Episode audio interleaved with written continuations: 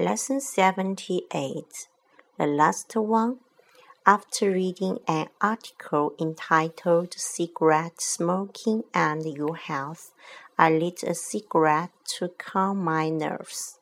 I smoked with concentration and pleasure as I was sure that this would be my last cigarette.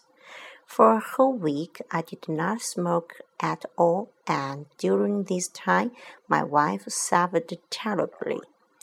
I had all the usual symptoms of someone giving up smoking a bad temper and an enormous appetite.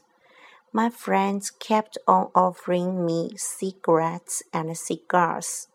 They made no effort to hide their amusement whenever I produced a packet of sweets from my pocket.